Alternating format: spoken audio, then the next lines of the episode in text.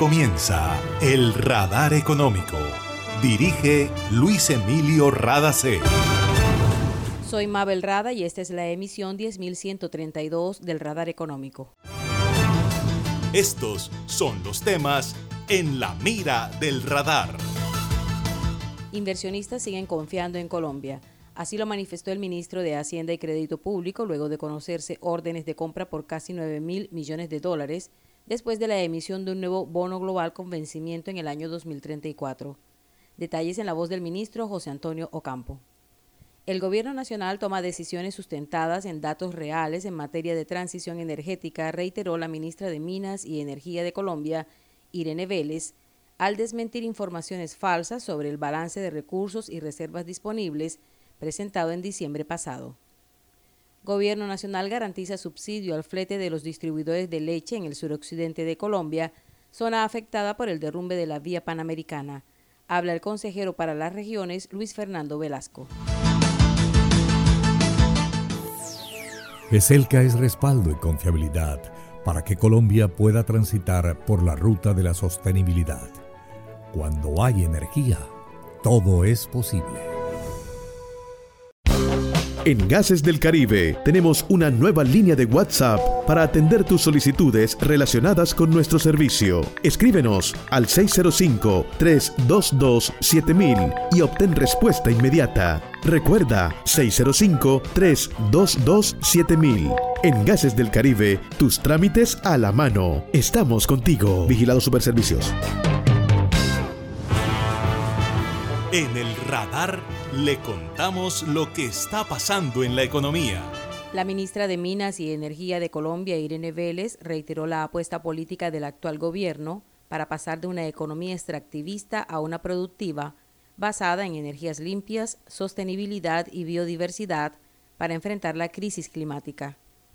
Lo hizo al momento de aclarar que el documento denominado Balance de Recursos y Reservas para la Transición Energética Justa presentado en diciembre pasado, está basado en datos serios, que no hubo falsificación de firmas ni una metodología ambigua como se ha divulgado a través de diferentes canales. Y para nosotros es muy importante que se sepa que efectivamente el informe de reservas se presenta anualmente en mayo de cada año por la Agencia Nacional de Hidrocarburos. No estamos suplantando esa responsabilidad misional, lo que estamos haciendo es un documento de análisis. Y aquí me parece crucial hacer la pregunta, ¿por qué tendríamos nosotros, desde la cabeza de este sector, que ignorar nuestros recursos de gas? ¿Por qué tenemos que darle la espalda a los recursos que las empresas están diciendo que son hallazgos en los proyectos que tienen actualmente? Para nosotros es absolutamente necesario tomar decisiones de política pública informada. Y la forma, la manera de informarnos es haciendo estos documentos de análisis. En esto somos absolutamente estrictos, en tomar decisiones sustentadas. Y si necesitamos crear un documento para sustentar nuestras decisiones, así lo hacemos. Este no es el único documento que sustenta nuestras decisiones. Hay varios, estamos elaborando otros, seguiremos elaborando más. Esperamos precisamente ser productivos en ello.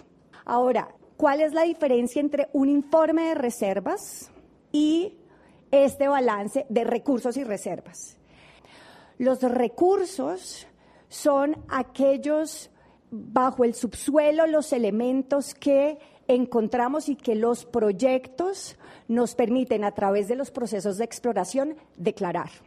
Aquí ha habido declaraciones muy interesantes. El día de ayer nomás, Canacol nos dijo que había tenido tres nuevos hallazgos de recursos de gas. Nosotros celebramos esos recursos. Para que esos recursos pasen de ser recursos a convertirse en reservas, se requiere un proceso de comercialidad, de habilitar que los recursos pasen a reservas. Una manera de habilitar eso es precisamente reconocer que hay recursos que necesitan decisiones de política pública para poder convertirse en reservas y que podamos aprovecharlos. Para nosotros el documento que realizamos, que ha sido público, ha estado en la página web desde principios de diciembre, tiene esa función la función de asegurar que conocemos cuáles son los recursos y que conociéndolos, ese balance de recursos los podemos pasar a reservas a través de política pública. La ministra reiteró que las cifras del informe de recursos y reservas disponibles están sustentadas en datos de la Agencia Nacional de Hidrocarburos y en la información que empresas como Ecopetrol, Shell y Petrobras han entregado públicamente. Irene Vélez dijo que quienes han tratado de desinformar son irresponsables con el país.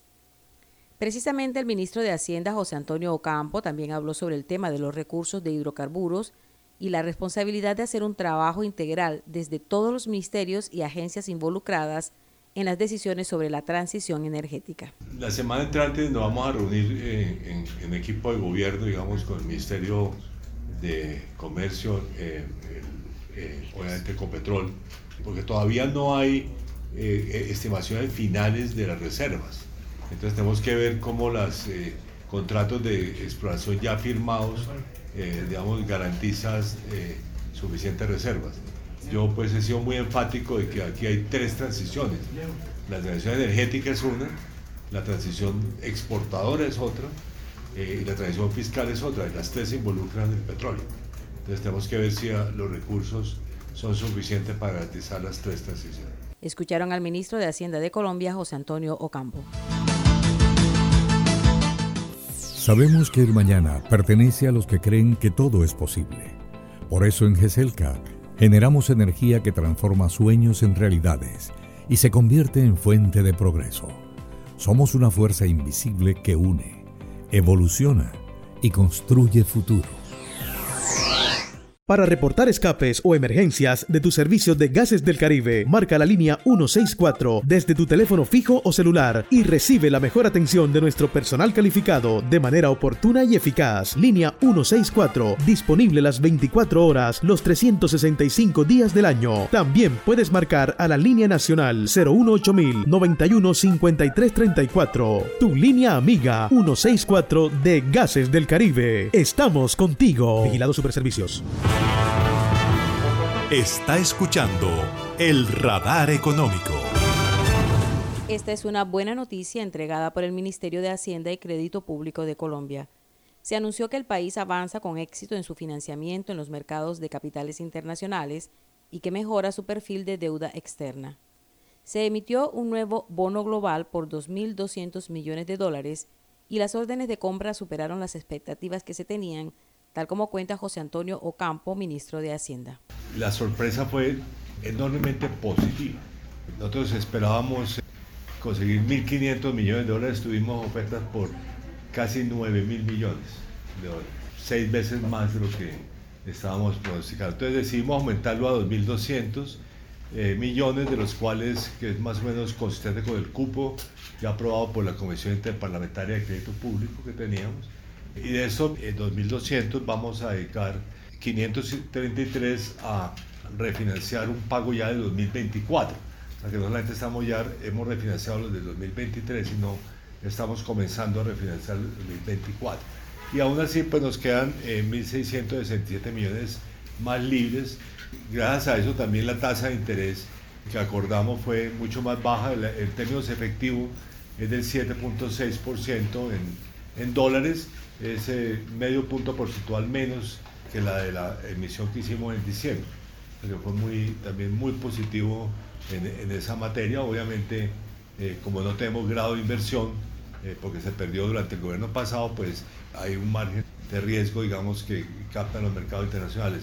Pero debo decir que todo esto demuestra la enorme credibilidad que hemos logrado reconstruir, diría yo, en los mercados financieros, que también a, nivel interno se refleja en el hecho de que todas las emisiones de test que hemos hecho este año se han sido sobrevendidas ampliamente, la tasa de los test sigue bajando y, que, muchas tienen además eh, una componente muy importante de inversionistas internacionales que vienen al país. De hecho, este año ya tenemos entradas para compra de test de inversionistas internacionales de 1.6 billones de pesos. Ocampo explicó que la operación mitiga el riesgo de refinanciamiento y contribuye a mejorar el perfil de la deuda externa, aumentando la vida media del portafolio de bonos en dólares. El gobierno nacional y los gobiernos locales de la zona afectada por el desastre de la vía panamericana al suroccidente de Colombia se mantienen en análisis permanente de las problemáticas que se han generado para plantear soluciones concretas.